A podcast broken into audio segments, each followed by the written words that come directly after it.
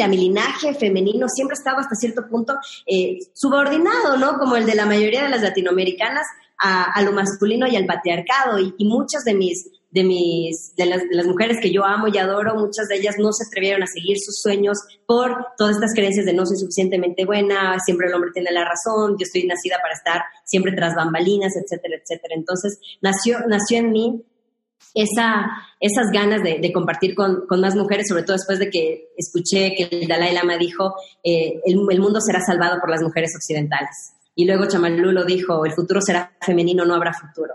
Entonces yo dije, ok chicos, ustedes ya han tenido siglos la oportunidad, miren dónde estamos, permiso, nos toca.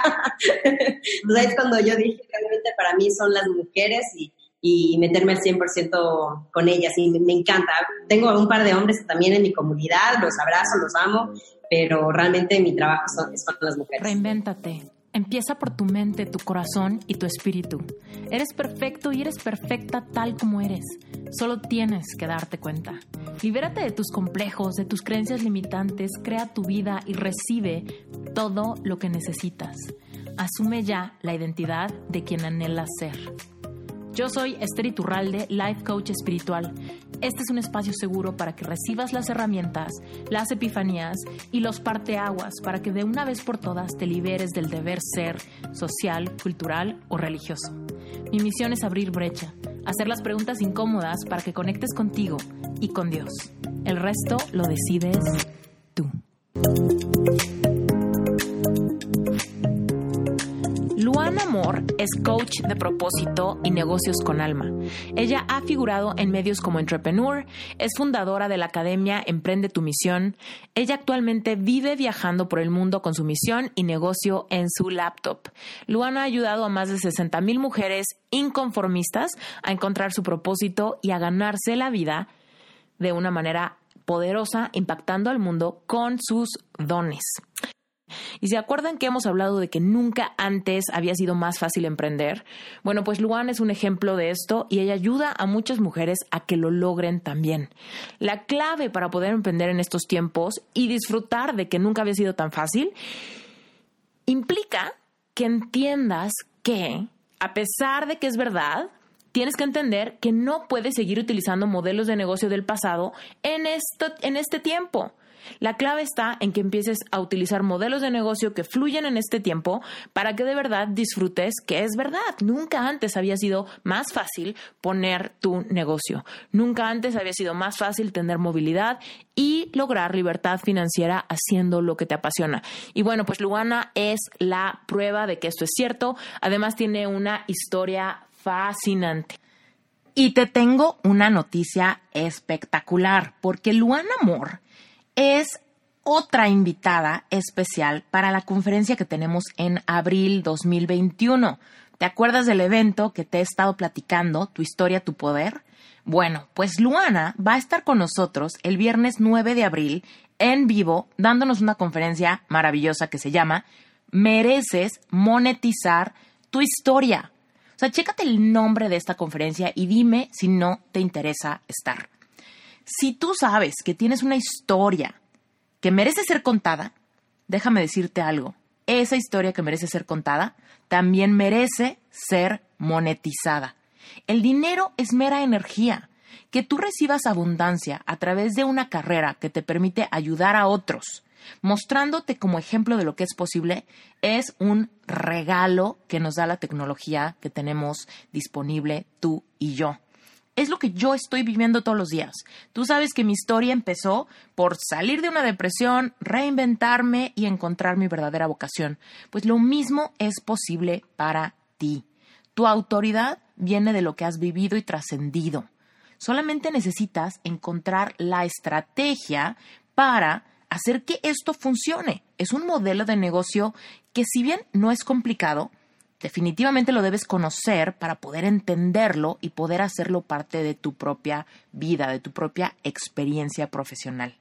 Así que, si tú te has preguntado si tú pudieras tener tu propio podcast, poder ser emprendedor, poder trabajar por tu cuenta, poder ayudar a otras personas, tener una misión de vida, y estás entre que no sabes si pudiera ser para ti o no, este evento, Tu historia, tu poder, seguramente te va a traer claridad, te va a ayudar a entender lo que se necesitaría para lograrlo y te va a ayudar a dar un salto cuántico de certeza para saber si es o no para ti. Y acuérdate, lo más importante para tomar decisiones es tener certeza. El evento ya se acerca, así que si estás escuchando este episodio antes del 9 de abril del 2021, por favor lánzate a las notas del episodio, revisa el evento, tu historia, tu poder, ahí está la liga, el acceso, está en la página sherpacertification.com, diagonal, tu historia, tu poder. El evento está baratísimo, vale 28 dólares, dos días de conferencias, todo incluido, opción a un día VIP, completamente gratis, opcional, si lo quieres tomar. Y bueno, definitivamente va a ser un, un evento que te puede catapultar a una completa realidad profesional diferente. Y bueno, obviamente el tema me apasiona, pero ya no te quiero quitar más tiempo. Vámonos a conocer la historia de Luana, que es una de nuestras invitadas en este maravilloso evento. Vamos a echarle todo el buen yuyu a, a este internet. Listo, ya estoy grabando. Luana, estoy muy contenta de tenerte en Reinventate. Gracias por hacernos tiempo. Yo sé que has andado muy ocupada, pero por fin se nos hizo tenerte acá. un placer estar aquí con tu audiencia. La verdad, espero poder aportar todo lo que, lo que se pueda en tu increíble podcast. Ay, seguro que sí. Luana, cuéntanos, para quien no te conozca todavía, cuéntanos a qué te dedicas hoy en día. Bueno, yo lo que hago en, hablando en Profesionalmente soy coach de propósito y negocios con alma. Ayudo a mujeres a que se ganen la vida impactando el mundo con sus dones, con un estilo de vida laptop que puedan, que les permita viajar, que les permita eh, impactar globalmente con su mensaje y tener esa libertad de vivir bajo sus términos. Y de la forma como me gusta a mí llamarme, soy una cheerleader existencial que me encanta ser su a otras mujeres y diciéndoles sí es posible vivir diferente, sí es posible cumplir tus sueños, sí es posible tener dinero, pasión, libertad y propósito en tu vida al mismo tiempo y en la dimensión que tú quieres. A eso me dedico, esa es mi profesión y mi propósito y mi más grande pasión. Cuéntanos, cuando eras chiquita, ¿qué, qué pensabas que ibas a ser de grande? Cantante. Ah, yo tenía, creo que tenía cinco años cuando se murió Selena, ¿te acuerdas? La de Amor Prohibido. Ajá se murió, yo dije, yo le voy a reemplazar. Y me aprendí todas las canciones de ella y cantaba frente a, encima de mi cama y me encantaba. Yo, según yo, y yo iba a ser cantante. ¡Wow! Me encanta. ¿Y qué pasó? Cuéntanos un poco cómo fue tu adolescencia y cómo fue que de repente empezaste a encontrar que quizá la cantada no era lo mero mero. Lo mero mero. Eh, bueno, sucedió que yo de niña era como, creo como la mayoría de niños, ¿no? Atrevida, impulsiva, soñadora, curiosa y, loca, como todo niño es, hasta que nos insertan en la escuela y nos enseñan lo que tenemos que ser y lo que no tenemos que hacer, el, debes, el debes y, todas las normas de comportamiento y empezamos a querer ser normal para, para encajar. Entonces yo creo que perdí esa esencia de, de, de mis sueños de ser astronauta, cantante, subirme en una tarima, eh, poco a poco, pero siempre el espíritu emprendedor que desde muy chiquita. Siempre fui emprendedora desde, desde muy pequeña edad, ya llevaba a vender cositas a mis compañeros, ya organizaba fiestas en el, en el colegio, siempre tuve esa sed de, emprender, sabía que ese iba a ser mi llamado. Yo desde el colegio siempre supe que no iba a estar dentro de una oficina, cueste lo que me cueste, porque quería eh, crear cosas, ¿no? Siempre he tenido una, una esencia innovadora, pero no tenía ni idea de qué quería emprender y en la mayor parte de mi adolescencia y juventud, hasta los 22 puedo decir, fui, tuve esa, ese camino de éxito, ¿no? De tener dinero, la casa, el carro, el estatus, la apariencia, el círculo social, y esos eran mis más grandes ideales. No importa qué emprenda con tal de que me dé dinero, no importa a qué me dedique con tal de que me, que me dé dinero. Hasta que yo creo que todos caemos, o la mayoría, ¿no? En esa noche oscura de nuestra alma, que es cuando realmente nos empezamos a repensar las cosas. ¿Esto, ¿Es esto realmente la vida? Realmente estoy aquí para esto y si la vida fuera mucho más y empiezas a filosofar, empiezas a hacerte preguntas incómodas que son lo que realmente funda tu, tu existencia, la, existencia real y no pues el, guion o el copy-paste de, una sociedad. Entonces ahí fue cuando empecé a preguntarme y a tener, empezar a tener nuevas experiencias y hacer cosas eh, diferentes, lo que me inauguró en un camino completamente distinto al, al que me, iba dirigir, me, estaba dirigiendo antes. Oye, cuéntanos, ¿qué, ¿qué, te llevó a cuestionar eso? Porque hubo alguna algún parteaguas, alguna cosa que no te gustara, algún problema que te llevara a decir, bueno, pues igual y hay algo que hace falta y, puedo empezarme a cuestionar esto, o simplemente todo iba bien y de repente sentiste que, que eh, le faltaba sal y pimienta. ¿Cómo, cómo estuvo el parteaguas de empezar a, a reflexionar? Sí tuve una crisis fuerte. Yo era muy materialista, ¿no? Yo quería dinero y como como te comenté, y mis padres cayeron en la bancarrota, ya no me podían pagar la universidad privada, ya no podía comprarme las cosas, tuvimos que vender el carro, entonces cuando dejé de tener, dejé de ser. Entonces ya no quería salir con mis amigos, ya no, ya perdí, mi vida perdió sentido porque ya no tenía dinero. Y yo tuve que irme, tomé la decisión de irme a trabajar en Estados Unidos y fui empleada doméstica ya. Trabajé de lo que me pagara, limpiando casas, gasolineras, cuidando perritos, niños, todo lo que me dé dinero lo hice. Y fue en, ese, en esos seis meses en el que por primera vez puedo decir que tuve un jefe, primera y única vez en mi vida que he tenido eh, jefes de un trabajo, es donde comencé, a darme cuenta que, wow, tengo este potencial, tengo dones, tengo voluntad pétrea, tengo espíritu de sacrificio, tengo estas ganas de salir adelante, estoy dispuesta a hacer ese tipo de, de trabajos que no son los, no son, en mi caso no eran los soñados, y, pero, ¿y en qué estoy invirtiendo? Este potencial, estos dones, ¿en qué estoy invirtiendo? ahí comencé, comenzó mi duda. Comencé a, darme un baño de, otras, de sentir otras emociones, de que venían más de una llenura existencial que simplemente de llenar la casa con, con cosas que pues ya no tenía para, para eso. Entonces yo cuando regresé de ese viaje, ya no Yo fui a Estados Unidos. ¿Pero en dónde? Yo soy ecuatoriana, yo viví en Ecuador. ¿Pero dónde en Estados Unidos te fuiste? Fui a Tampa. Ah. ¿Cómo lo escogiste? ¿Cómo dijiste, órale, pues de Ecuador me voy hasta Tampa? Tenía una tía ahí, ah. entonces yo eh, y fui porque ella vivía allá, pues a ver qué, qué sucedía, pero me fui sin tener nada arreglado antes, ningún trabajo ni nada, pues porque iba a ver qué, qué me deparaba el, el destino. Yo creo que ahí ya, cuando regresé, ya no era la misma, ya tenía sed de más en la vida. Y desde ahí comencé a sentir, y, eso lo, compartía a todos a, mi alrededor, siento que soy una inversionista, que tengo mucho potencial, una cartera, un maletín lleno de dólares en potencial, de, por decir dólares, pero mucho potencial, millones en potencial, sin saber dónde invertir sin saber dónde poner ese potencial para que realmente florezca en algo mucho más grande de lo que yo me sienta orgullosa. Entonces fue esa búsqueda de, cuál es mi propósito, en qué estoy llamada a hacer, en dónde pongo esta voluntad que sé que, que me demostré que, que, tengo y que lo estaba invirtiendo, en la peleándole en la trinchera equivocada, en dónde la pongo. Y ahí fue cuando decidí dejarlo todo. Yo dejé la universidad, me alejé de mi familia. Tuve un momento en que incluso me, cinco años que no regresé a mi país por ir en esa búsqueda de ese algo más. Ya me di cuenta que la plata no me hacía alguien y, entonces dijo que tengo que descubrir cuál es ese llamado que yo tengo para que mi vida realmente tenga sentido. Y me volví renunciante, me volví hippie, fui voluntaria y durante dos años me deshice de todo lo material que me quedaba, toda mi ropa eh, y viví con dos prendas de vestir, un par de zapatos que terminó hecho abierto como sandalia de lo desgastado dos años después y me dediqué a, servir, me dediqué a ser voluntaria y, abrir este espacio de, encontrarme conmigo misma sin que el dinero sea el factor tan dictatorial en mi vida como lo, lo era antes. Y luego cuando ya descubrí, o sea, dos años de, de estar experimentando nuevas cosas, saliéndome del status quo, teniendo una, diferente, una radical vivencia a la que el status quo te, te dicen, y obviamente siendo la decepción de mi familia en el camino, porque me llamaban Pocahontas por lo, el, que había elegido, es que ya luego sentí que podía regresar a tener una relación mucho más sana con el dinero, pero ya utilizándolo como un medio y no solo como, como el fin, ¿no? Ah, está increíble eso. Oye, cuéntanos en estos dos años que te volviste hippie o que estabas completamente en minimalismo, ¿cómo te sentías? O sea, ¿te sentías más ligera o te sentías todavía como un poco desbalanceada porque te fuiste al extremo? ¿Cómo, cómo te sentías en esa etapa?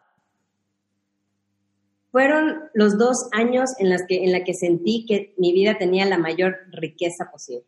Nunca en mi vida me había sentido tan rica como esos dos años en los que serví por el placer de servir, donde di por dar, donde me conocí, donde experimenté, donde no había reglas, no había dogmas, no había guiones, no había que convencer a nadie, simplemente yo podía hacer y expresarme tal y como yo quería. Si ah, quería aprender a hacer malabares, iba y aprendía a hacer malabares. Obviamente mis padres se me estaban volviendo locos, pero en ese momento yo sentía que tenía que experimentar tantas cosas para encontrarme, porque nosotros no, nos, no podemos encontrar nuestro propósito, no podemos encontrarnos con nosotras mismos si seguimos haciendo las cosas que nos están alejando de él. En las nuevas experiencias, en las nuevas vivencias, sean cual sean las que tú elijas, es donde obtenemos pistas de, de, de, qué, de qué estamos llamadas a hacer. Y mm. para mí fueron los dos años más felices de mi vida. No tenía nada, pero, pero me sentía, sentía que tenía todo porque tenía todo en realidad. Nunca había tenido tanto como en esos dos años. Y fue lejos de tu familia, eso lo lograste en Estados Unidos. ¿Tú crees que fue un factor, yo creo que muy importante, poder desapegarte de tantas cosas al generar espacio de la gente que más, pues que más te hace sentir apego, ¿no?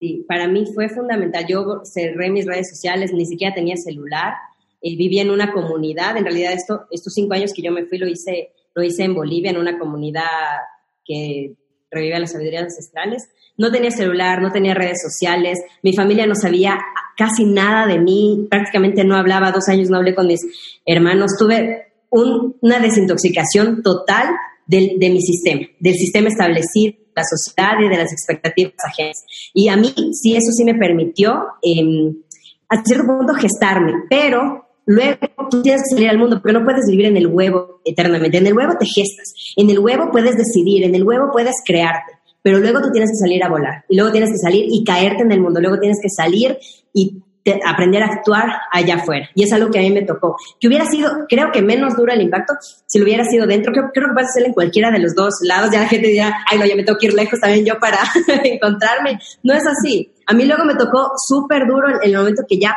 te encuentras y decides qué quieres y cuál es el plan de vida, luego tener que enfrentar y hacer ese choque paradigmático y de dos mundos eh, para poder vivir en, este, en esta otra parte, poder vivir en este mundo, porque yo no quería vivir en la montaña, yo estaba en la montaña apartada, encontrándome conmigo misma, pero eternamente al mundo no le servía que sea una, que viva pobre, ¿no?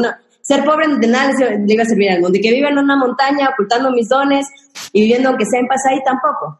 Mm. Tenía que salir al mundo. Y es y el, el choque de enfrentar luego la, la, el sistema, la sociedad y las expectativas fue difícil, pero yo creo que es necesario que tú te des un momento, sea la manera donde tienes que irte miles de kilómetros, tengas un detox, estás escuchando consejos solicitados, este, y incluso eh, en tu mente la voz que te dice lo que deberías hacer, lo que deberías eh, ser y lo que esperan de ti. Uf, está increíble. ¿Cómo, cómo decidiste? me encantó lo que dijiste de que en el huevo te gestas, pero luego tienes que salir.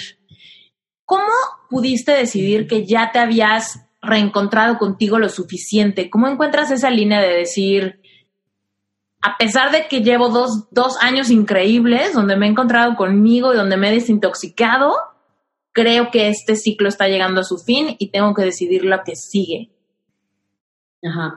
Creo que es cuando tú fabricas principios, valores y planes de vida que son innegociables, como tu zona sagrada. Cuando construyes esa zona sagrada, que en un principio cuando estás perdida no sabes ni cuál es y qué ingredientes tiene, pero en el momento que, ya la gestas y dices zona sagrada, es innegociable, nadie entra aquí, nadie tiene derecho ni autoridad sobre ella, soy yo la que manda en esta zona. Y estos son mis principios, estos son mis ideales. Bajo estas reglas yo tomo decisiones, bajo estos sueños yo, yo me, me rijo y nadie, nadie tiene poder sobre eso. Cuando tomas esa decisión, que no es que ya soy invulnerable, porque no, tú, tú te vuelves invulnerable cuando te, te lanzas a la arena y te ensucias las manos y te lanzas a, las, a la cancha a ver si nadas, ¿no? No, aparte del huevito no podemos saber todavía qué tanto nos va a afectar o no, pero cuando ya tenemos esa confianza, decir, ok, esta es mi vida, esta soy yo, esta es mi identidad y estos son mis innegociables, ahora sí puedo pasar al, siguiente nivel que es luchar por ellos. Cuando cada que la sociedad quiere permearme, cada que quiera contagiarme, cada que quiere contaminarme, yo puedo luchar por ellos. Ya no lo estoy construyendo, eso ya pasó, ya están construidos, están aquí. Ahora es el crear el muro para que, para que rebote pues lo, lo, lo externo que pueda venir. Y en, tu experiencia, digamos que ya tenías tu espacio sagrado y empezaste a sentir, bueno, estos son mis negociables y mis no negociables de vida. ¿cómo descubriste qué querías hacer? ¿O cómo empezaste a tener claridad al respecto de, ok, ya está llegando este ciclo a su fin, sé quién soy, que, cómo, cómo llegó la claridad de, ahora me voy a dedicar a qué? ¿Cómo llegó esa parte? Eh, bueno, yo cuando estuve esos dos años probando de muchísimas cosas. Yo me lancé a tener todo tipo de, experiencias posibles porque mientras más recursos le des a tu cuerpo, nuestro cuerpo tiene memoria corporal, nuestra mente también cuando le das nuevas pistas, eh, con eso crea información, nos conocemos a nosotros mismos. Entonces yo, yo realmente me lancé a tener la mayor cantidad de, experiencias posibles con completa apertura, porque como no sabía qué hacer con mi vida, estaba abierta realmente a, a descubrirlo en cualquier ángulo. Y yo creo que eso, cuando empiezas a tener esas prácticas de, liberación, de expresión, porque en la expresión lo descubrimos, el, que escribas, el que bailes, el que te arriesgues a hacer em, alguna actividad, no es una actividad de expresión, es una actividad de descubrimiento. Yo creo que eso a mí me, abrió muchísimo a a que mi a que esa voz interior, que mi mismo cuerpo comience a darme más pistas. Y fue un día en el que de la nada vi a otra persona que fue mi mentor que se puso frente a muchas personas a compartir un mensaje y todo mi cuerpo sintió una vibración y yo dije, eso es lo que quiero hacer, eso es lo que quiero hacer. Entonces fue un momento al otro que, que pasó, pero yo pensé que lo descubrí en ese momento, pero luego recordé que yo ya había sentido eso cinco años atrás en una conferencia de Juan de Carlos Sánchez, que fui y le vi a él motivando a muchísimas personas en la tarima y, y siendo un cheerleader existencial. Y cuando yo vi eso, me acuerdo que se me pegó la, la silla con carne de los, los pelitos de, de, gallina y con un nerviosismo en todo mi cuerpo, porque ese día, hace cinco años atrás, antes de que lo descubra, ya sabía que eso quería hacer, pero me daba, me dio tanto terror enfrentarme a que eso era lo que yo quería, que preferí bloquearlo y decir, no sé qué hacer con mi vida, que es mucho más sencillo, es la mejor excusa que tenemos que decir, ok, sé lo que quiero hacer, pero no tengo los para seguir de eso. Entonces, creo que muchos de nosotros ya tenemos tal vez una pista, una idea, qué, quisiéramos hacer, cómo nos veríamos idealmente, pero nos da tanto terror que preferimos pues ir a lo fácil, no tengo idea qué quiero hacer con mi vida. y, una vez que ya yo lo descubrí preparada, ya, pues ya, ya fluyó más. Me encanta eso. Tienes toda la razón. Preferimos no saber cuando lo vemos muy complicado. ¿no? Preferimos no querer porque no sabemos lo que se va a sentir el luchar por eso, que estamos verbalizando que queremos. Entonces preferimos, no, no sé qué quiero, no sé para dónde voy, mejor, mejor lidio con esos sentimientos de incertidumbre, que son más conocidos que los sentimientos de, de lucha ante lo que quieres lograr.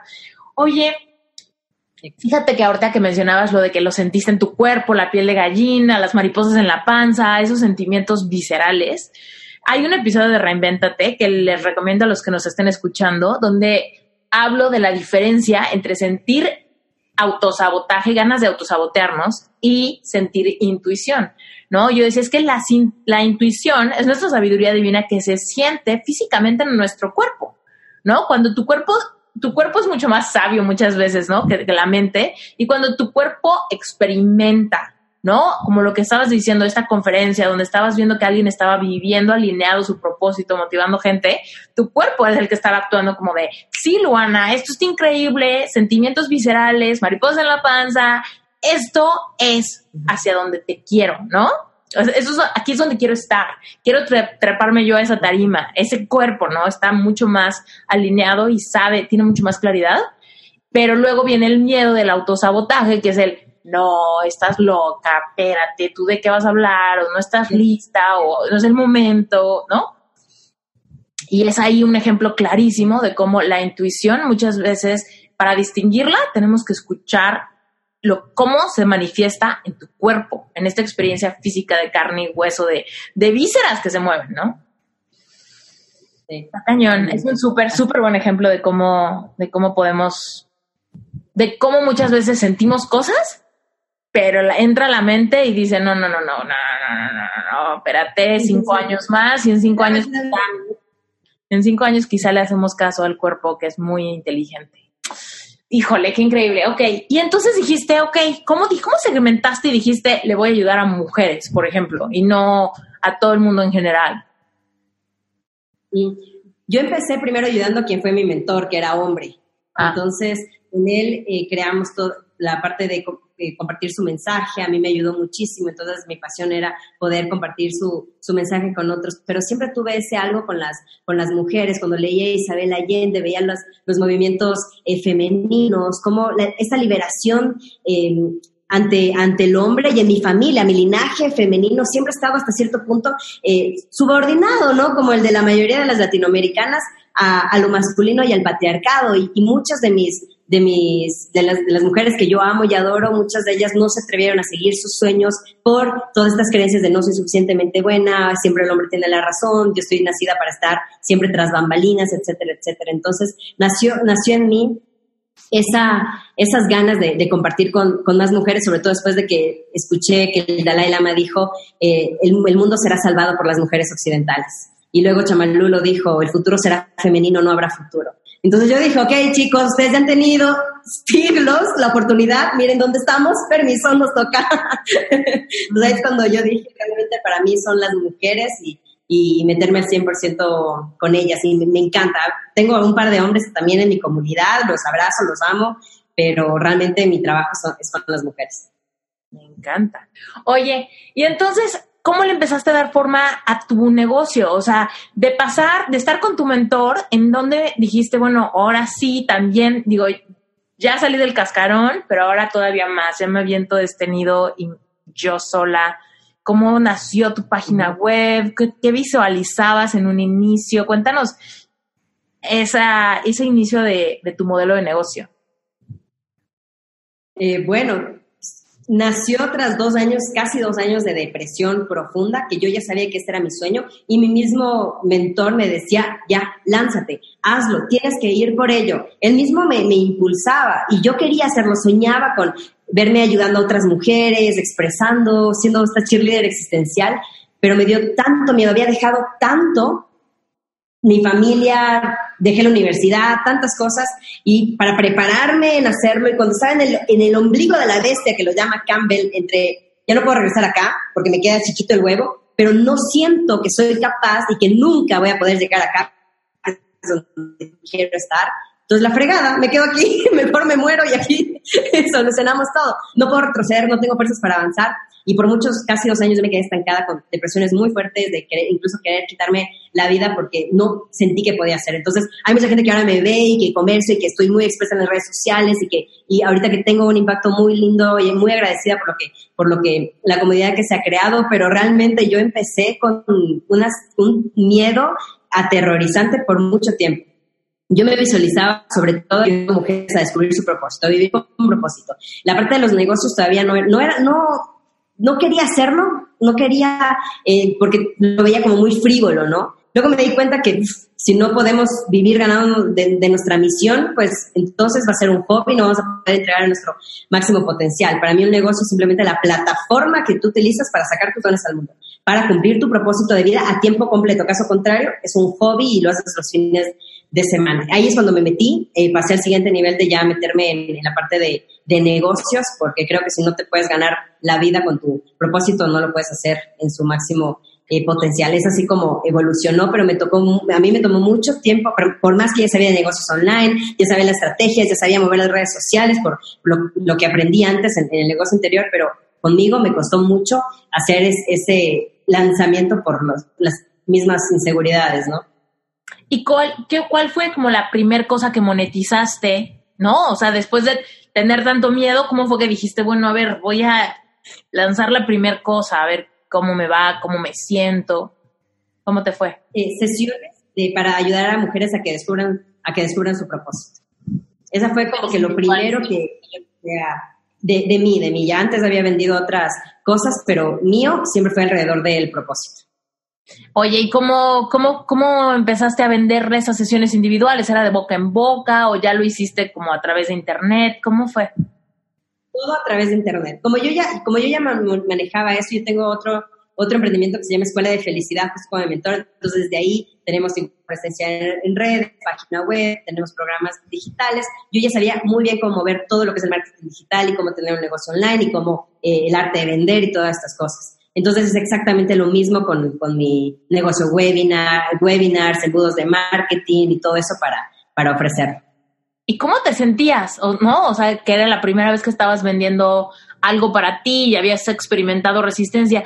Te pregunto porque hay mucha gente que nos está escuchando que dicen, bueno, o sea, es que me encanta que lo haga Esther me encanta que lo haga Luana, pero híjole, a pesar de que a mí me gustaría hacerlo, no me veo lanzando, no me veo poniéndole play a ese primer webinar. No lo logro hacer. ¿Cómo te sentías tú?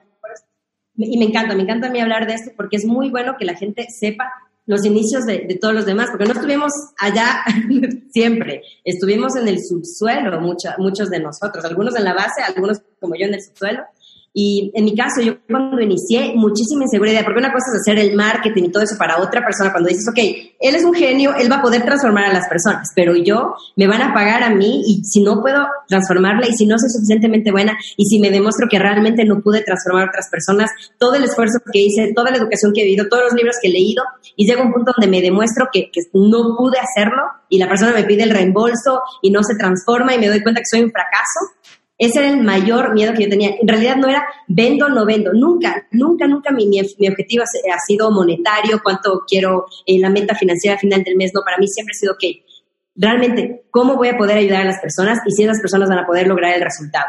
Entonces, mi mayor miedo que me quitaba el sueño era justamente por las noches decir, soy capaz de, de, ayudarles, soy capaz. Y cuando te llega tu primer testimonio, es la felicidad más grande, como si te hubieras llegado un cheque de millón de dólares. Para mí no hay valor, para mí el primer salario más fundamental es el poder, el, ver una vida transformada. El segundo salario es el placer de hacerlo, de haberte divertido haciéndolo. Y el tercero es, pues, obviamente, que, que ganar, eh, ganarte la vida eh, con eso. Entonces, imagínate, para mí era, era muy, muy, estresante el, imaginarme que no, no voy a ser suficientemente buena, no voy a poder, y que hasta el día de hoy, chicas, las que nos están escuchando, ¿ustedes creen que esto se les va a pasar? Pues entérense y desde ahorita que no se les va a pasar. El miedo nunca se va a ir. Si tú quieres tener una vida en la que crezcas constantemente y estés expandiendo tu potencial y estés escalando nuevas cimas, resígnate a sentir miedo el resto de tu vida. El miedo no se va a ir. Esto es como el alcoholismo. nosotros somos miedosas anónimas, con el miedo, el riesgo extremo a recaer nuevamente. Siempre va a ser así, cada día. No conozco a Oprah Winfrey, Mary Forleo, personas que yo admiro, que han llegado muy lejos en su vida. Cada que inician un nuevo proyecto, sienten miedo a que va a fracasar, miedo a que no van a tener lo necesario para hacerlo. Y, yo, cada, cada vez que inicio algo nuevo, tengo ese miedo, esa vocecita en la cabeza que me dice, ¿quién te crees? No eres suficientemente buena, vas a fracasar. Lo demás fue casualidad, lo demás fue suerte, alineación de planetas, etcétera, etcétera. Va a llegar el día en el que vayas a ver, vas a ver tu realidad. Yo tengo esa vocecita en la cabeza al día de hoy. Después de años de hacer esto, miles de personas transformadas, eh, tener un negocio exitoso, eh, tener muchos casos de éxito hasta el día de hoy, siento eso. Pero la diferencia es que ahora ya aprendí a fingir su ausencia, porque ya sé que no se va a ir, entonces al menos eh, fijo que no está. Entonces el miedo nunca se va a ir, va a estar, va a estar ahí pero al menos cuando tú te demuestras a ti mismo que sí pudiste, cuando te lanzaste, te ensucias las manos, te, te metiste en el ruedo y te, y te diste cuenta que no te moriste y que al contrario, tal vez tu realidad terminó siendo mejor que la de que tus sueños te contaron, creas un músculo que dices, ok, yo puedo. Aunque mi mente me siga diciendo que no, aunque el miedo siempre eh, esté presente, hay algo en mí que me va a hacer que, que ya tengo un músculo generado para enfrentarle al miedo cada mañana y dejarle el knockout para yo ir por mi, por mi sueño. Pero nunca se va a ir. En mi caso, sigue aquí acompañándome. Sí, claro, acostumbrarte que es parte del crecimiento y perderle, perderle el miedo al miedo, ¿no? Es como, el miedo va a estar, pero no me va a paralizar, porque cada vez genero piel más gruesa ante que ya sé que cuando estoy haciendo esto, quizá batallo con un poquito de insomnio, quizá me da un poquito de ansiedad, quizá estoy proclive a estar de mal humor, porque es como expreso cuando tengo miedo, cuando tengo estrés, cuando estoy lanzando algo, poniéndome en la línea de fuego ante el escrutinio de un nuevo proyecto, ¿no? O sea, ese, ese es el tipo de cosas, porque luego hay gente que me dice, es que yo no tengo miedo, pero tengo insomnio, estoy de malas, me siento incómoda, y yo, son, son los síntomas de que estás sintiendo miedo y es así como tu personalidad lo saca. Estás insoportable, lloras por todo, porque tienes miedo, miedo a fracasar. Entonces, ya sabes que tú más o menos así reaccionas. Puedes tener un sistema de contingencia, cuídate mucho, come sano, toma mucha agua, ¿no? Como date a papacho, medita más, duerme más, esos días, yo qué sé pero acostúmbrate a que ese miedo no te paralice, acostúmbrate a que ese miedo abrázalo, dale unos apicitos en la cabeza, ¿no? y ya. Oye, me encanta, me encanta lo que nos cuentas, porque sí es cierto que ese miedo nunca se va, solo somos nosotros los que nos hacemos más resistentes. Oye, y cuéntanos un poco entonces cómo empezó a evolucionar. ¿Tú empezaste a vender coaching, o bueno, ¿le llamas coaching? ¿O a esas asesorías? ¿Cómo le llamas? no le tengo nombre, pero la, creo que la mejor forma, aunque no me gusta tanto el nombre coaching, pero sí coaching. Ok. ¿Cómo empezó a evolucionar tu modelo de negocio de uno a uno? O sea, de uno a uno, ¿qué fue lo que empezaste a abrir o qué fue lo que empezaste a idear? Sí, yo hice las, solo las, las, las primeras las hice gratis, obviamente para, para probarme a mí mismo, para salir y todo eso y luego ya empecé a cobrar, pero luego yo siempre he sido partidaria de lo automatizado, me encanta, ¿no? a mí no me gustan los uno a uno, no me gusta porque siento que no es escalable, entonces yo lo, en cuanto pude creé un programa que se llamaba Cinco Semanas para descubrir tu propósito y rediseñar tu vida, nunca me voy a olvidar, y creé ese, ese programa online que es el que comencé a ofrecer. Pero luego, eh, después, casi inmediatamente después, yo me di cuenta que realmente lo que, que que el emprendimiento siempre fue parte de mí porque siempre fui emprendedora y comenzaba eh, a, llegar a otras, otras mujeres emprendedoras a mí y querían no solo descubrir su propósito, sino emprenderlo y poder vivir de eso. Y dije, ok, ahí es cuando me di cuenta que, que realmente tengo que estar en la parte de, de negocios eh, y fusionada al, al, propósito, ¿no? Entonces ahí yo ya me metí de lleno también con la parte de los, de los negocios, que ahora puedo decir que es mi fuerte, me encanta la parte de, propósito y tengo un curso eh, de ese todavía, pero ahorita más que todo me, ayuda a mujeres a que mi, mi, academia se llama Academia Emprende tu Misión. Entonces es un programa donde las mujeres, si no tienes claro cuál es tu propósito, te ayudamos a que lo tengas claro y si ya lo tienes claro, te ayudamos a que puedas convertirlo en un negocio laptop que te dé que te permita pues vivir de, de tu misión. Mm, cuéntanos cuántos productos tienes ahorita a la venta. Ahorita a la venta, se puede decir que tengo dos, eh, perdón, tres.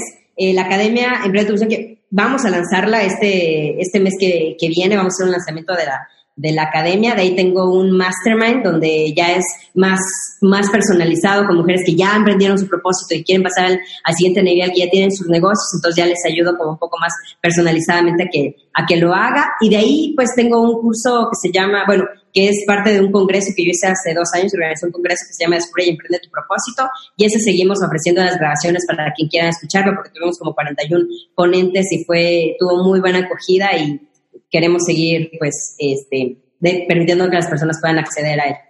Pero yo, más que todo, es en la parte de la academia y, y ahorita el mastermind. Me encanta, está padrísimo. Oye, y en tiempo, Luana, cuéntanos un poco de que, de que sacaste, empezaste a dar esas sesiones gratuitas como para probarte y estabas aventándote del, del nido después de haber trabajado con tu mentor y todo eso. ¿Cuánto tiempo ha pasado? En 2016 fue la cuando inicié. 17, 18, van a ser tres años. Van a ser tres años. Bastante rápido, la verdad, ¿no? Sí, yo, yo creo que fue bastante rápido también porque yo ya tenía la experiencia. Ya tenía una experiencia eh, previa de haberlo hecho antes y eso creo que me ayudó mucho. Sí, aprendiste muchísimo ayudándole a alguien más, ¿no? Donde no tenías tú el miedo de que tú eras la cara, ni la marca, ni, y la creadora de todo. de, de, hacer lo mío, lo que más me privó fueron mis propias inseguridades que el, el, saberlo, ¿no? Porque ya, ya tenía el know-how, pero realmente mi mente no, no me permitió. ok. Oye, y cuéntanos entonces, ahora, con tu tres años después de tener tu marca personal, ¿cómo has logrado balancear el tema del dinero, no? De venir de esta como ambición bien fuerte después a, desapegarte por completo y después como a, entonces ya llegar como a un punto medio de abundancia, pero de propósito también. ¿Cómo, cómo, cómo clasificarías hoy tu relación con el dinero? No, súper bien. yo me llevo súper bien con el dinero. Yo elegí que el dinero nunca iba a ser un problema en mi vida. Yo le dije, sabes que yo no quiero nunca que me des problemas. nunca quiero preocuparme por ti, que me, me, causes insomnios y mucho menos que me prives de vivir la vida como yo quiero. Entonces, para mí, ese es el discurso que yo le doy al dinero. Y yo, ahorita que vivo viajando por el mundo prácticamente, el año pasado estuve como en 15 países, 48 ciudades, yo cada que llego a un lugar digo, no puedo privarme, o sea, si quiero ir al mejor restaurante, voy al mejor restaurante. Si me quiero hospedar una noche en un hermoso hotel que siempre soñé estar, voy y me, me, hospedo. Y si quiero ir a un restaurante y probar una comida deliciosa, voy y me hago. Si quiero hacer bombing jumping, hago bombing jumping porque no quiero que el dinero me prive de tener experiencias. Porque para mí, yo cambié el concepto de riqueza de la riqueza anterior que yo tenía, que es tener mucho dinero, una cuenta de banco abultada, la cambié a tener todas las experiencias que eres capaz de, vivir y poder dar todo el servicio que eres capaz de dar. Para mí eso es riqueza. Yo tengo estas dos cosas. Si puedo disfrutar, puedo crecer y puedo servir, yo soy absolutamente rica pero obviamente necesito dinero para disfrutar de todas las cosas que quiero disfrutar, para poder viajar sin preocuparme por el dinero, de decir, uy, no me alcanza o no puedo ver, la, ver tú sabes, la, la, fila derecha del, del menú y, yo no quería eso, pero sobre todo yo quería servir. Para mí es, no merezco ganar dinero si no tengo, si no transformo a las personas, si no sirvo, si no estoy eh, eh, dando, un, dando un impacto. Entonces, para mí, comencé a tener claro esas, esa, esa, riqueza integral que para mí son los tres salarios. Primero, el, el, servir, el saber que impactas. Segundo salario, el placer de hacerlo, que yo disfrute y que sienta realmente que sea para mí un orgasmo existencial. Y tercero, que me, que me, que me paguen muy bien por hacerlo. Entonces, para mí el dinero me, me llevo muy bien, no tengo miedo a cobrar, tengo programas que son bastante caros, no me da miedo porque también sé que en la transacción está la transformación. Cuando tú haces realmente un esfuerzo, yo he invertido decenas de miles de dólares en mi negocio, un montón también en mi, en mi crecimiento personal y cuando y, realmente he tenido esa, ese compromiso de, ok, me voy a transformar, me voy, voy a, tengo, tengo ese compromiso, voy a hacer el esfuerzo que requiera para, para lograrlo cuando se ha convertido en la mayor transformación. Yo en principio, incluso con mi mentor, daba cosas gratis, la mayoría porque me daba mucho miedo cobrar. Nadie se transformaba y nadie aprovechaba algo que tenía y cuando quedábamos. ¿Por qué? Porque era gratuito. Lamentablemente, esto es energético. Tú das, esto es un ganar-ganar. Tú das yo te doy, tú te esfuerzas, yo pongo mi 50%, tú pones eh, tu 50%. Y me encanta, a mí esa frase me encanta, en la transacción está la transformación porque los dos hacemos un compromiso de que yo, de todos los años que he aprendido, que me he caído, y ahora te voy a resumir y te voy a dar el atajo y te voy a ayudar a que, a que lo logres más rápido y cuentas conmigo en ese aspecto. Yo también necesito tu compromiso y esa parte, de tu energía de voluntad, eh, y de esfuerzo que, requiere, ¿no? Y muchas veces yo siempre pongo el ejemplo, si tú le das a una persona un video de YouTube de cuatro horas para que lo vea gratuitamente, la gente lo ve, el 1% probablemente diciendo mucho. Pero si esa gente pagó 500 dólares por acceder a ese video, van a ver las cuatro horas del video. Y lo van a repetir. Del video. Se van a transformar y van a agradecer que alguien les, les vendió el video porque así tuvieron ese compromiso de poner su energía, su voluntad en la transformación que ese video les podía dar. Oye, Luana, concuerdo al full con esto y me encanta que lo traigas a la mesa porque, por ejemplo, hay muchas personas que se quedan con las ganas de comprar mis cursos, por ejemplo, y me escriben, es que me encantaría entrar, si tuviera dinero me encantaría entrar, pero no tengo dinero. ¿Tú qué le aconsejarías a alguien que está como en ese inter de como no tengo dinero, no puedo cambiar mi situación, pero entonces mi situación no cambia y entonces no empiezo a tener dinero. Y entonces me quedo con ganas de todo lo que quiero experimentar. Yo muchas veces les explico que de repente hay que dar un paso de fe. Yo la verdad tengo, tengo, he contado esta parte de mi historia, pero yo cuando me independicé, cuando me salí por primera vez de casa de mis papás a vivir sola, que yo vendí cosas para poder pagar la primera renta de depósito. De ahí pasaron tres meses en los que yo leí todos los libros que te puedas imaginar, de leyes universales, de inteligencia, de dinero, de, emprendimiento, de programación neurolingüística, todo lo que yo podía para eso. Yo sabía que tenía un mes para conseguir la renta y el dinero de mis gastos del siguiente mes. Y en tres meses, mi despacho de diseño, que era mi negocio en ese entonces, el único negocio que tenía en ese entonces, creció en tres meses lo que en tres años ni había soñado que podía pasar. y yo tuve que aventarme sin red de salvación. O sea, mi red de salvación era que tenía coche. Y yo dije, si no consigo la renta el siguiente mes, voy a tener que vender mi coche. Nunca tuve que vender mi coche. Y la verdad es que mi despacho explotó y yo no sabía, pero ni qué estaba sucediendo. Pero tuve que dar un brinco y tuve que cambiar de casa sin tener ahorro, sin tener nada. Pero hay veces que la gente lo toma mal cuando le dices, hola tu tarjeta de crédito, ¿no? O sea, si realmente lo quieres, encuentras la manera porque sabes que si te quitas la depresión que traes encima, puedes activar la creatividad que traes dentro y reclamar esa abundancia a la que tienes derecho también, ¿no? Pero, pero bueno, ya después de que me eché mi choro, tú dime, porque muchas veces me siento mal de explicar esto yo, porque digo, vas a creer que solo es porque quiero que te endrogues por comprar este curso, y no es así. La verdad es, quiero que tú decidas qué mereces y que te atrevas a creer que es posible. Pero bueno, es, es, duro decirlo cuando tú eres la que está vendiendo un curso. Más bien es increíble cuando alguien más lo puede decir desde otra perspectiva, desde otro material, ¿no? Cuéntanos, cuéntanos, ¿tú qué le dirías a una persona que está batallando con eso? Que te dice, pero es que Luana, no tengo dinero, o es que tengo que usar el dinero para pagar, no sé, otros compromisos y deudas que tengo, pero pues sí, la verdad es que me ayudaría muchísimo que alguien me ayude a encontrar mi propósito. Sí, ¿hasta, hasta cuándo estás dispuesta a, seguir teniendo una vida en la que el dinero sea tu dictador? ¿Hasta cuándo estás dispuesta a crear una vida desde la escasez? Y sí, hasta cierto punto lo voy a decir, aunque suene un poco duro desde el victimismo, de que, no, es que los que no tenemos dinero no podemos y dennos gratis, porque no tenemos dinero. Entonces nos, nos tienen que ayudar porque no tenemos dinero. A mí me ha pasado muchas veces. A ti no te cuesta nada, Luana, dar un, curso gratis. Si tú tienes plata, ¿por qué no nos das gratis a los que, a los que necesitamos? Yo he dado muchas becas. Ahora ya estoy considerando dejar de darlas porque he dado decenas de becas. ¿Sabes cuántos casos de éxito he tenido de las becas que he? Cero.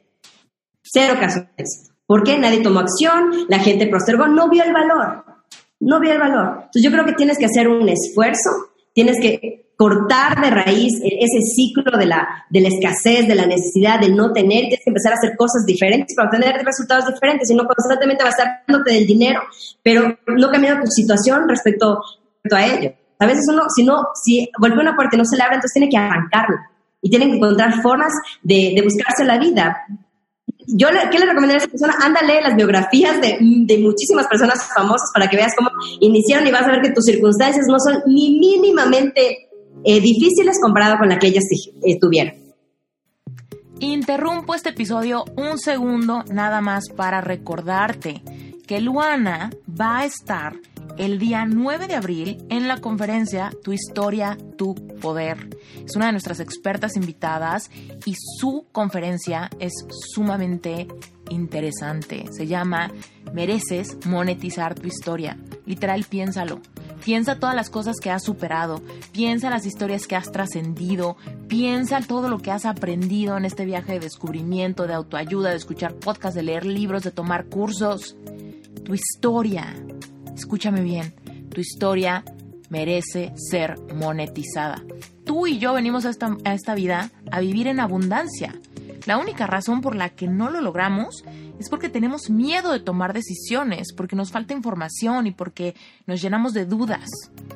Pero créeme, en este evento vas a tener claridad, estrategia, inspiración, te vas a catapultar a una realidad completamente diferente. Así que recuerda que todo está en las notas del episodio para que no te lo vayas a perder. Sí, oye, me, me encanta lo que dices porque Fíjate que yo también he dado becas, pero nunca las doy al 100. Mm. Nunca las doy al 100. Es como te puedo dar un porcentaje de beca porque veo la dificultad, porque quiero que te esfuerces y porque de todos modos podemos bajar un poco la, la barra para que la alcances pero tú te tienes que estirar un poquito, ¿no? Tú te tienes que estirar un poquito, porque lo mismo que dices de yo soy fiel creyente de que en la transacción está la transformación, no lo pudiste haber dicho mejor, y no solamente porque he visto, ¿no? Porque puedo, decir, la gente que hace el pago y se esfuerza, entra, por ejemplo, yo tengo un curso que se llama Epic Heart, es un curso para personas que están pasando por corazón roto. Después de un divorcio, después de un rompimiento duro, estás pasando por una depresión, ansiedad, en muchos, muchos casos una ansiedad paralizadora que te lleva a no poder ir al trabajo, a no estudiar, a no ganar dinero, etcétera. Y es un curso que en nueve semanas te puede transformar la vida. Yo me tardé un año y medio de salir de una decepción amorosa y fue un año y medio en el que fui cero productiva. Y yo he visto cómo gente toma el curso y en nueve semanas transforma la vida, se sienten diferentes, les se ahorran un montón de noches de ansiedad, de muchos comportamientos ansiosos ¿no? Que te pueden llevar a adicciones, a ataques de ansiedad, ataques de pánico, aislarte, soledad, un montón de cosas, quebrar tu empresa, que te corran de tu trabajo, un montón de situaciones terribles. Pero por ese lado, por supuesto que lo he visto, pero también he visto que yo he dado los mayores brincos cuando más me ha costado económicamente la inversión. Y actualmente soy parte de un mastermind que literal en el momento en el que me dijeron cuánto costaba, bueno, casi se me cae la quijada tres kilómetros. Pero dije, ¿sabes qué? Yo lo siento y sentía lo que tú dices, ¿no? lo que dijiste hace rato, de que yo tenía las mariposas en la panza tremendas. Estaba yo hablando con esta persona que me estaba dando chance de pagar, o sea, porque era una mastermind de pura invitación, ¿no? O sea, era como, te podemos dar chance de que entres porque estás un poquito abajo de lo que estamos buscando, pero estamos seguros que puedes dar un brinco. Y yo así de, eh, eh, eh, quiero por favor pagar. Pero al mismo tiempo era como, no sé cómo lo voy a pagar. O sea, literal, en, mis ahorros tenía como lo equivalente como para cuatro meses del mastermind, del mastermind. Pero literal era como, se van a llevar todo mi dinero y el mastermind duró un año y solamente me alcanza para cuatro meses. Pero pues evidentemente es porque quiero ser parte del mastermind, porque me quiero transformar en esa persona que sé que puedo ser. Y tengo que empezar a actuar como ella hoy para poder serlo. Entonces, la verdad es que me arriesgué y acabo de tener un lanzamiento de, un curso y estoy segura que, o sea, es el mejor lanzamiento que he tenido hasta ahorita y estoy segura que parte de eso es la transformación de yo creérmela antes de quizá estarlo viviendo. Ay, perdón, ya, ya me agarré el micrófono, pero es que me apasiona este tema y lo trajiste a la mesa de la mejor manera. Porque es, muy ¿Por qué subir el nivel? ¿Por qué tengo que seguir reaccionando ante mi, problema en este nivel? Porque aquí no se soluciona. Tengo que ser otra persona para que mi problema se disuelva, o sea, cambiar. Tengo que, subir mi nivel de conciencia. No puedo solucionar un problema con las mismas circunstancias haciendo exactamente lo mismo y esperando que una fuerza externa a mí venga y me lo solucione. hay que tomar riesgos, hay que, hay que jugártelas. A veces tenemos que lanzarnos sin saber nadar y salir pataleando. A veces tenemos que lanzarnos sin saber que nos, van a salir, brotar las alas y hacerlo. Me, encanta la frase de mi mentor que dice, cuando la oruga atrevida se lanza al abismo de los desconocidos cuando le brotan sus alas. En el capullo no, no, no pruebas alas. En el, cap, en el cascarón no vuelas. Si quieres ser oruga y reptar el resto de tu vida, entonces no tomes riesgos, no te, que no te quite el sueño ninguna decisión arriesgada que tuviste y listo. Porque a mí me encanta siempre imaginarme y, y acudir cuando estoy en momentos así a mi, a mi yo manipulador, a mi yo de 80 años y que sus consejos me, me manipulen. Ok, si tomo la decisión ahora, que es un riesgo grande, o tengo 80 años, ¿cómo me voy a sentir al respecto? ¿Me va a doler? ¿Va a ser tan grave las consecuencias de esa, de esa decisión que no me permite llegar a esos 80 años? Y al menos mi yo de 80 años va a sentirse tranquila de que al menos lo intenté, o no hacer nada y vivir esa vida ordinaria en el, en el preguntarme qué pudo haber sido, cómo pude haber vivido, y a mis 80 años seguir preguntándome eso. Y tener la vergüenza de mi yo de 80 años que me diga, mi joven Luana, ¿por qué nunca hiciste nada con tu vida? ¿Por qué no te atreviste a ser quien, podías, quien, quien tenías el potencial de ser? ¿Por qué no me diste esos recuerdos y solo me das arrepentimientos? Entonces, créanme que ningún riesgo que uno corra de decir, ok, es que no puedo, es que es muy difícil, es que no sé cómo vaya a suceder, ninguno de esos, de, correr, ninguno de esos riesgos es tan grande como el riesgo de quedarte con las ganas y de no convertirte en absolutamente nadie ni descubrir tu potencial y llegar al fin de tu vida con ese, con ese gran arrepentimiento de lo que pudo haber sido y no fue. Mm, perfecto, totalmente. No, pues le pusiste moño. Si no les quedó claro, por favor, vuelvan a escuchar los últimos 20 minutos de este podcast, porque es cierto, si tú quieres, si tú quieres que los demás crean en tu capacidad, primero tienes que tú creer en tu capacidad. Entonces, evidentemente, si vas a invertir en algo, es porque sabes que lo vas a aprovechar, que sabes que la transformación va a venir, que sabes que las alitas van a funcionar, ¿no? Si tú no crees, pues obviamente nadie más cree, porque a nivel energético se, se siente si tú crees en ti se siente en tus, en tu mensaje, se siente en tu página web, se siente en tu producto, se siente en tu servicio, lo que sea que tú creas que es tu misión y que quieres hacer grande, pero simplemente no sabes cómo hacerlo, pero no puedes invertir porque nada. Literal, se siente la energía que tienes tú dentro de, de tu piel hacia adentro, la gente que está afuera lo siente, lo palpa, lo percibe, se nota, se ve y se siente. Anyway, Luana, cuéntanos, entonces, ¿cómo es tu estilo de vida actual? O sea, literal, ¿eres nómada digital de tiempo completo? ¿O dónde es tu casa? Sí, yo sí, no tengo casa realmente, no tengo hogar definido. Yo hace más de un año salí, recorrí Asia, como, como te comenté, como 15 países sin, sin parar, fue una locura. Luego ya regresé a visitar a mis padres, estuve unos meses ahí con ellos y luego otra vez vine a Colombia, fui a Brasil, ahora ya mismo voy a México de nuevo.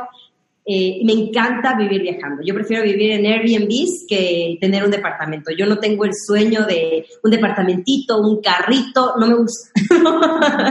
no es para nada mi sueño. Me encanta vivir viajando. Cuando no viajo, siento que, que mi vida está en pausa. Entonces, eh, me encanta saber que puedo llevar mi negocio en la laptop y siempre digo mi negocio, mi misión en la laptop y y seguir teniendo eh, nuevas experiencias.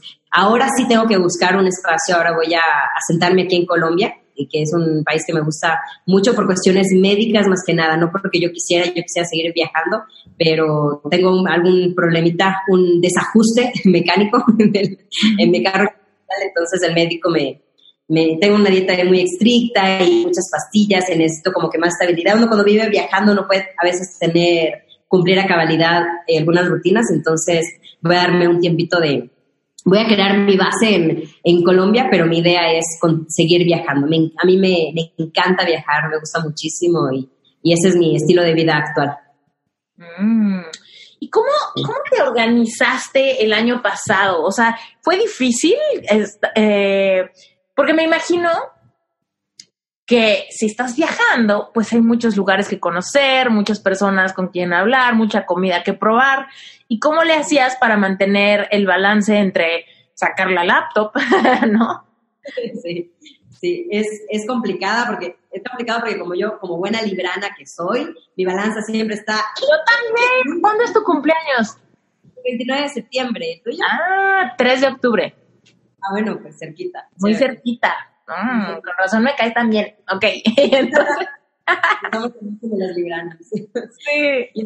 Yo siempre voy de un extremo a otro en la, en la balanza. Entonces, mi mejor forma, yo ya antes de salir de empezar este viaje largo, eh, yo ya tenía, ya tenía sistemas en mi negocio que me, permitía, me permitían ganar en automático. Yo, el 70% de mis ingresos están en automático ahora que, que ya estamos eh, haciendo nuevos proyectos, nuevos planes, ya requiere que tú te metas más, ¿no? Pero ya cuando está montado es muy, es, es muy sencillo este, apalancarte de eso. Entonces, yo ya tenía esa parte. Eh, sin embargo, ¿qué es lo que hacía yo? Es por una semana pasada desconectada, no tocaba la computadora y viajaba y paseaba, y luego una semana pasaba eh, metida en el, en el trabajo. Porque yo no puedo ser de que trabajo en el día y en la tarde salgo, no. Yo no puedo con ese desequilibrio, ¿no? Si yo ya me meto en la compu, cuando me di cuenta ya son las 10 de la noche y se me pasó el tiempo volando. Mi, mi forma de, de, equilibrarlo fue una semana sí, una semana no, a veces dos semanas, o sea, no era, era un poco flexible también en ese aspecto, dependiendo de los vuelos, los viajes, etcétera, etcétera que realmente yo nunca viajaba con pasaje de salida, siempre era, ok, veamos cuánto tiempo me quedo en este lugar, y viví, vivo con la incertidumbre, incluso en Brasil fui por pasaje de ida, eso que iba por cuestiones médicas, ya me terminé quedando como tres semanas y ya luego de un día para el otro compré el pasaje para, para salir de ahí. Entonces yo, como vivo con esa incertidumbre, tengo que, tengo que acoplarme a ella y encontrar la, la manera de, de equilibrar, pero siempre es unos días de total, total desconecte donde conozco gente, salgo a y, y, conozco, y la otra parte de, de, ya me meto en la compu y nadie me saca. Mm, oye, y, o sea, tus programas los tenías en Evergreen, ¿no? Con tus embudos de venta programados y con tus ads y todo eso para atraer a tu audiencia y todo eso. Sí, yo tengo embudos de venta, buenas automatizados y también un equipo de ventas para los, para los programas avanzados. ya un equipo de ventas que me ayuda haciendo llamadas de, descubrimiento y ese tipo de cosas. Y en lo que yo me, más me rico, que eso sí no delego, pero son las, es la publicidad. Facebook Ads, Instagram Ads, que me, aparte que es un tema que, que, me apasiona muchísimo y que después de todo es, es la gente de, del tráfico y obviamente la creación de contenido constante de estar nutriendo a mi lista, mandándole a mi comunidad el contenido y bueno, siempre estar presente, ¿no? Mm, me encanta. Cuéntanos de tu equipo, ¿quiénes forman tu equipo? ¿O dónde, dónde viven? ¿Cómo es el sistema de trabajar contigo? Eh, bueno, eh, ahorita está mi hermana, mi hermana es la que está ahí súper cerquita ahora apoyándome, ella está en Ecuador, de ahí tengo a, a Kika que está en Costa Rica y a Edward que hace la parte de, de lo técnico y, esa, y ese tipo de cosas. Y teníamos, ahorita estamos, teníamos, teníamos dos chicas más de, de ventas, pero ahorita estamos este, cambiándolas, así que ahorita estoy con, somos cuatro. Ah, está muy bien, un equipo compactito. Mi equipo es de cuatro también. Bueno, de hecho son, somos tres. tres y yo. Entonces cuatro. Pero bueno, oye, y entonces Perdón que estoy como para todos lados con lo que me cuentas, porque me encanta la parte de negocio, pero también me encanta la parte de tu viaje. ¿Cómo le hacías para decidir a dónde ir? O sea, ¿era tu decisión pura? ¿Estabas viajando sola? ¿Alguien te acompañaba? ¿Cómo era el asunto? Completamente sola. Yo partí sola y a Turquía, que todo el mundo me decía, ay, país musulmán y una mujer sola, ¿qué va a pasar contigo? Yo le decía, no, en, el mundo hay bondad. los musulmanes son buenos también y realmente yo viajé por países musulmanes, Egipto también, y nunca me pasó nada. Y siempre absolutamente sola. A mí me da más miedo coger un, manejar un carro en mi ciudad que llegar a, un aeropuerto de un país en el que no hablo, del que no hablo el idioma. realmente, nunca he sentido miedo y nunca he corrido riesgo eh, tampoco. En todo el tiempo que estuve y siendo, yo no, no, no, soy una persona cuidadosa, no soy una persona prevenida, yo no soy de las que viajo con paraguas por si llueve, con pastilla por si me enfermo, no o sea, yo viajo diciendo, no va a pasar nada y si pasa, ahí veré qué hago. Entonces, no soy la más prevenida de la vida. Nunca he tenido nada. Realmente a mí estos viajes me han demostrado que en el mundo hay mucha compasión, muchas personas ayudándome. Aparte que como me ven chiquita y me ven mujer y me ven solita, mucha gente te ayuda más que, que si viajaras en grupo incluso. Y creo que para una mujer, creo que es canasta básica existencial algún día viajar sola. No puedes morirte y no puedes irte de este planeta sin viajar alguna vez contigo mismo, porque no hay cosa más enriquecedora que es de conocerte, de disfrutarte, de vivirte, de descubrirte, que, que hacer un viaje contigo mismo. Y a mí me, me fascina. Obviamente la soledad a veces sí es, es por mi estilo de vida, a mí me cuesta tal vez un poco hacer pasos de amistades cercanas. Es el precio que, he pagado por mi estilo de vida, pero también te da mucha independencia, mucho empoderamiento y también el, el poder, pues, como dicen en Colombia, bandearte sola, ¿no? Cuéntanos que, cómo impacta esa vida nómada el tema, por ejemplo, del amor.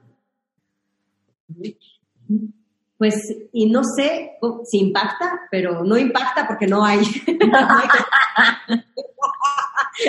nunca me he enamorado, nunca he tenido una relación. Mi, última relación fue cuando tenía 16 años, imagínate, y de dos meses, del típico adolescente que te das un besito y es bastante.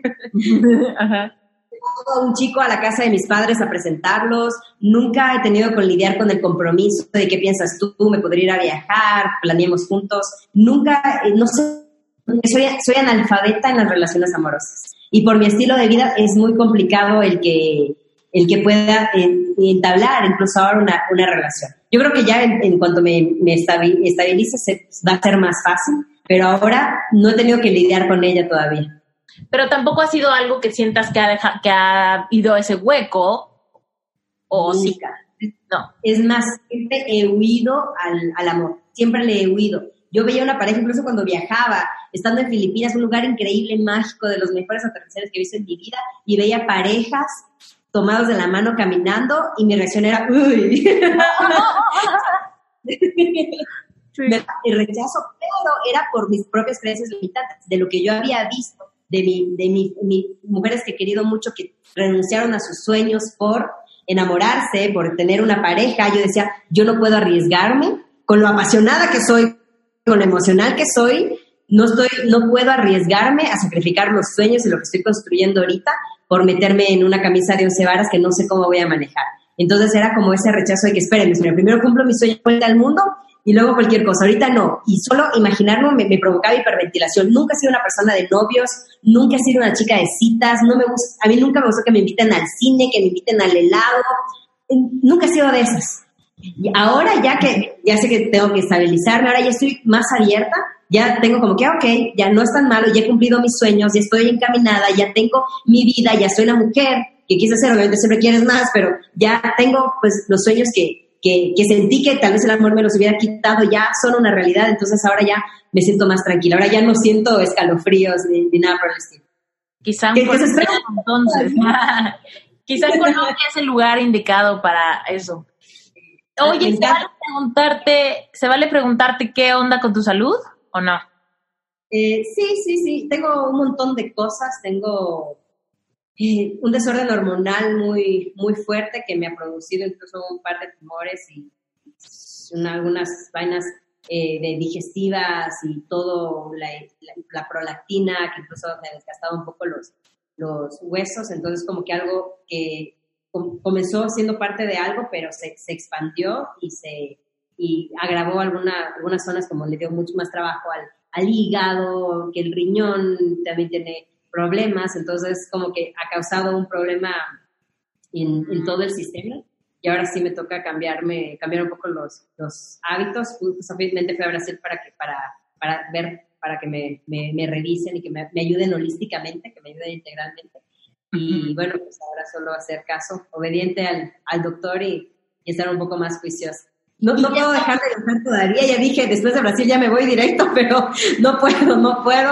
Así que estoy tratando de encontrar la forma de, de, de equilibrar y realmente ser responsable, pero sin dejar, sin, dejar sentir que dejo de, de, vivir. Ya es suficiente con que me hayan quitado el chocolate. Para mí eso ya, ahí ya se me fue el 50% de la felicidad. Ah, no. Oye, ¿y entonces encontraste que en Colombia es el mejor lugar para, para esto? Sí, sí, sí. A mí me encanta Colombia, me encantan los, los la gente colombiana, es un amor y, estoy súper para mis padres, entonces, y aquí sí tengo, sí tengo amigos por suerte, entonces eh, creo que es el mejor lugar por ahora que pude elegir así súper rápido, porque en Brasil me tocó decidir en dónde me establezco, ya que el doctor me dijo, te tienes, que, tienes que encontrar un lugar. Entonces dije, ok, bueno, vamos a Colombia.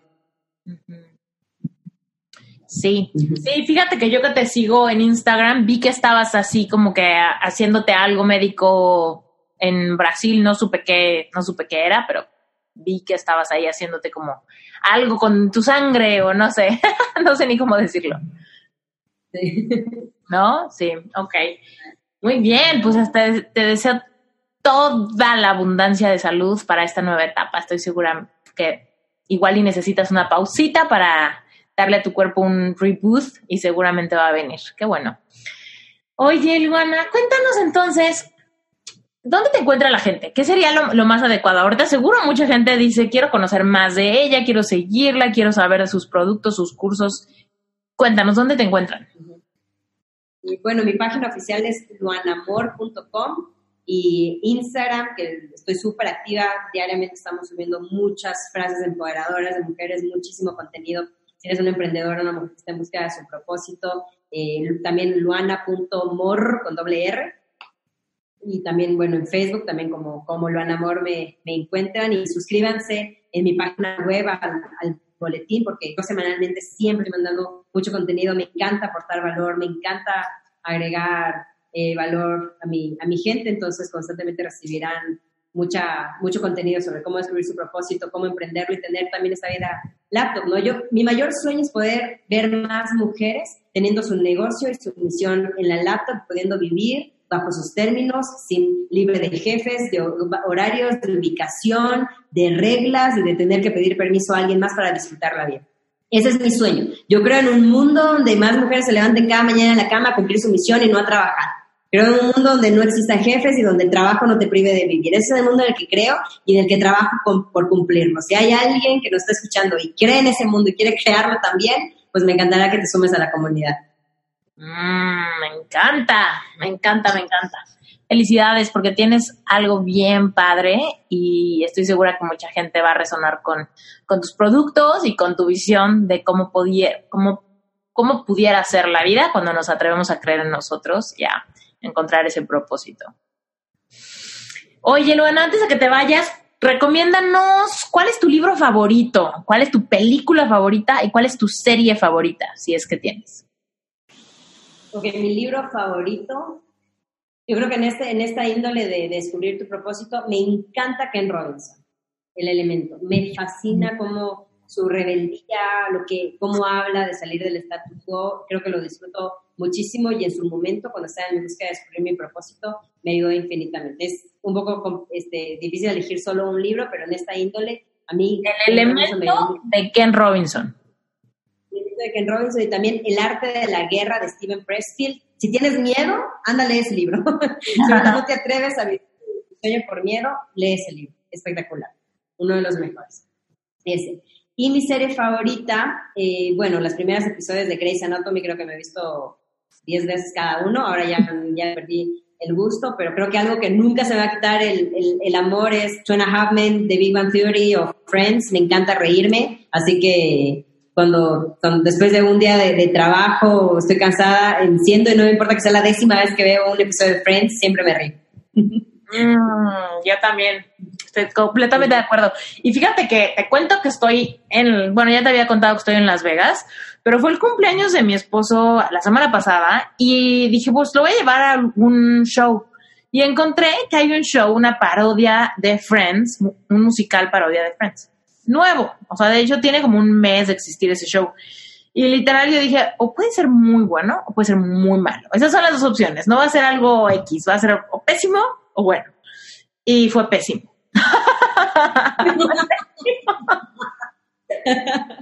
no manches, te lo juro, estaba yo viendo los reviews y te lo juro que decían cinco estrellas y la gente así de solo para los true fans, o sea, porque eh, los guiones son súper witty y no sé qué, o sea, son súper chistosos y solamente si realmente eres fan de Friends los vas a captar.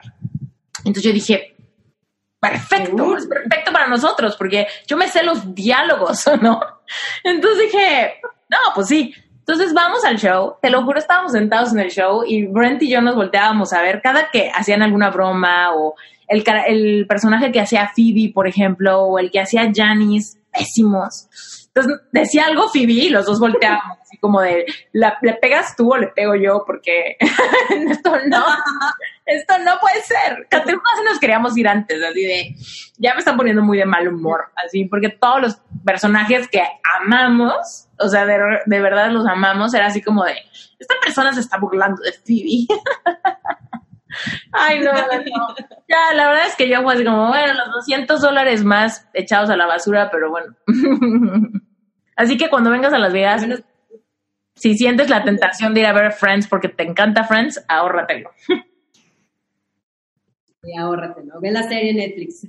Sí, vela, vela otra vez en vez de ir, porque de plano, no. Que, que después entendí, dije, bueno, tal vez el tema de que sea parodia tiene que ver con eso, con hacerlo como, como burlón, etcétera. Pero pues sí, no, no, no estuvo padre. Pero bueno, muy bien, Luana. Muchísimas gracias por compartirnos tu historia, por tu vulnerabilidad, por tus recomendaciones y sobre todo por ser un ejemplo de lo que se puede lograr cuando nos acostumbramos un poquito a ese miedo. Muchísimas gracias. Espero que eso sea el susurro a otras mujeres, que les la prueba que estaban esperando, la señal que estaban esperando de que completamente posible que tú puedes, porque el talento está sobrevalorado. La gente talentosa no es la que, no, no, es la que llega. La gente que trabaja duro y está dispuesta a correr riesgos y a remangarse las manos y ensuciárselas por construirte realidad, esa es la persona que triunfa, no los, no los talentosos, lo cual es una muy buena noticia. Todos, todos pueden llegar lejos. No importa el sueño que tengas, no me interesa cuál es tu circunstancia, tu problema, tu obstáculo, tu historia, tu sufrimiento, sea cual sea, tú puedes sobrellevarlo y puedes llegar incluso más lejos de lo que tus sueños te dicen. Completamente posible. Exacto. Y como lo dijiste en tu caso, ¿no? Que dices, yo empecé del subsuelo, porque mucha gente dice, es que es fácil para ti decirlo porque no, no. o sea, puedes empezar aún cuando te sientes tres metros bajo tierra, aún desde ahí puedes iniciar. Y la neta es que muchas veces pensamos que va a durar, va a costarnos muchísimo tiempo, pero pues claramente en tres años puedes darle un giro de 180 grados a tu vida. Y mientras más rápido empieces, más rápido empiezas a ver los frutos. De aquí a un año vas a agradecer que iniciaste hoy. De aquí a un año. Y si, y si no, te vas, vas a sentirte mal de no haber iniciado. Hoy deberías sentirte mal de que no iniciaste un año pasado, porque ¿dónde estarías hoy si hace un año te hubieras puesto la camiseta y te hubieras ido por tu sueño? Estuvieras viviendo otra realidad. Otra realidad, créeme, cuando estás al otro lado del charco, al otro lado del miedo, y ves la vida que creaste, dices, mierda, ¿por qué no vine antes? Totalmente. ¿Por qué no me a, a, luchar por esta vida antes? Si hubiera sabido que esperaba, hubiera venido corriendo. Y es lo que yo me digo, no hubiera sido depresiva, no hubiera querido suicidarme, si hubiera sabido que esta vida me esperaba al otro lado. Y es exactamente lo que les va a pasar, le va a pasar a toda mujer atrevida que se lance a descubrir lo, de lo que es capaz de crear. Me encanta. Gracias, Luana un honor, un honor, mi querida Esther, y bueno, todo lo que, lo que se pueda seguir reforzando corazones. Espero haber podido contribuir en esa, en esa motivación.